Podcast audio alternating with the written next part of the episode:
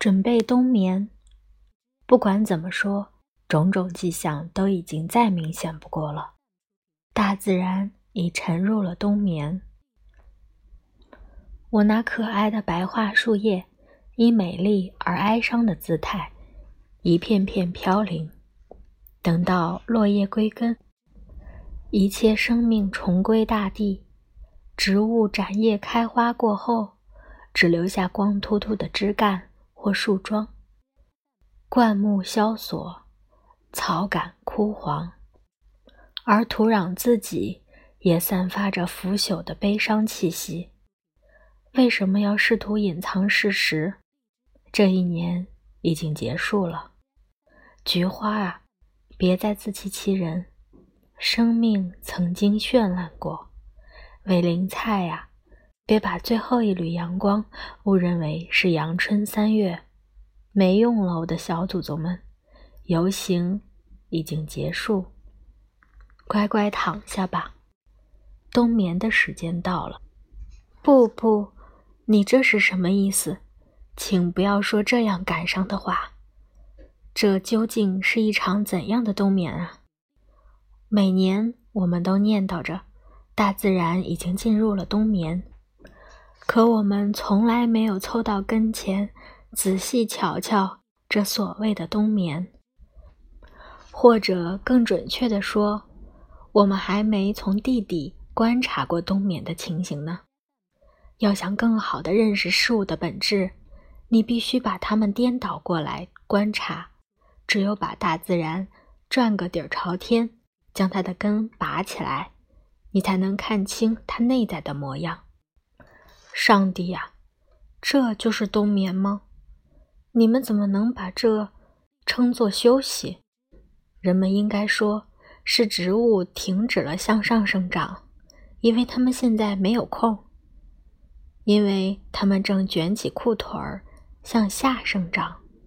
他们缩起双手，将自己深埋进土里。你们看，这块平地下面是多么敞亮！这儿有一大簇新根，瞧它们扎的得有多深！嘿吼，嘿吼！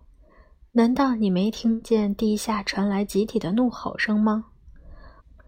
报告将军，根系大军已经深入敌人大地内部。福禄考侦察兵也已经与风林草先遣部队取得联系，很好，让他们在战场上继续深入。我们的目标已经达成了。还有这些又白又胖又脆的部分，是新长出来的萌叶和嫩芽。看，它们的数量是如此之多。你最近变得多么茂密啊！假装枯萎凋零的宿根花卉，你是那么自信，那么活力充沛。不要感伤，在这地下才是你真正的工作。这儿，这儿，还有这儿，新的敬业正在萌动。从这里到那里，三月的新生命正在这十一月里蓬勃生长。春天的伟大蓝图正在这地下筹划准备着，一刻都来不及喘气休息。看，这就是建造高楼大厦的图纸。我们要在这里开凿基地，铺设下水管道，而且我们还要挖得更深一些，赶在冬天土壤被冻住之前，就让春天。在秋之开拓者的基础上，筑起绿色的穹顶吧。我们这些地下的生力军已经光荣完成了使命。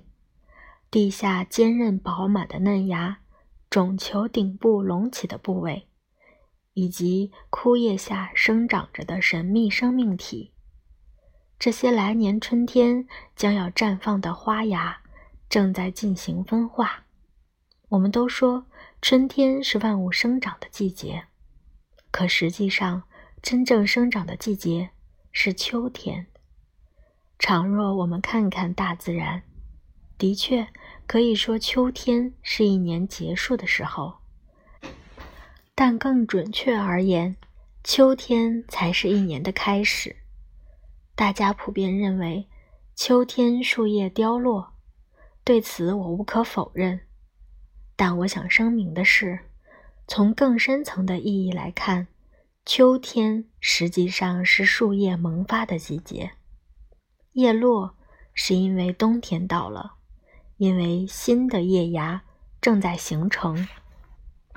那些毛细血管般微小的叶芽，将在春天长大。和迸发，大树和灌木在秋天变得光秃秃的，这只是一种视觉假象。实际上，它们的枝头都缀满了来年将会展现的动人春色。花儿在秋季凋谢，也是一种假象，因为它实际上是在孕育新生命。我们都说大自然睡着了，其实。他还在疯狂地忙碌着，他只是关上了店铺，拉下了窗帘，但是在背后，他正在卸货、开箱、上架新产品。货架上堆得实在太满，架子都被压弯了。他正在这里准备着春天，那些现在没有完成的，来年四月也将不会完成。未来并非在我们前方，因为现在它已经发芽成型；未来就在我们的左右，而那些现在我们没有把握住的，将来也不会落到我们手中。我们看不见发芽，因为它们是在地下生长；我们看不见未来，因为它就在我们的脚下。有时我们似乎闻到腐朽的气息，被过去的暗淡经历所蒙蔽。但是，只要我们能看到有多少又白又胖的新芽，正从这片叫做今天的旧土中破土而出；有多少种子正在秘密的萌发；有多少陈旧的植物将生命汇聚成一枚新芽。而那枚新芽有朝一日将会绽放出最美的生命。只要能意识到未来的诸多秘密就在我们的身边，我们就会明白，之前所有的忧郁和怀疑都是愚蠢荒谬的。世上最美好的事情，就是做一个活着的人，一个不断成长的人。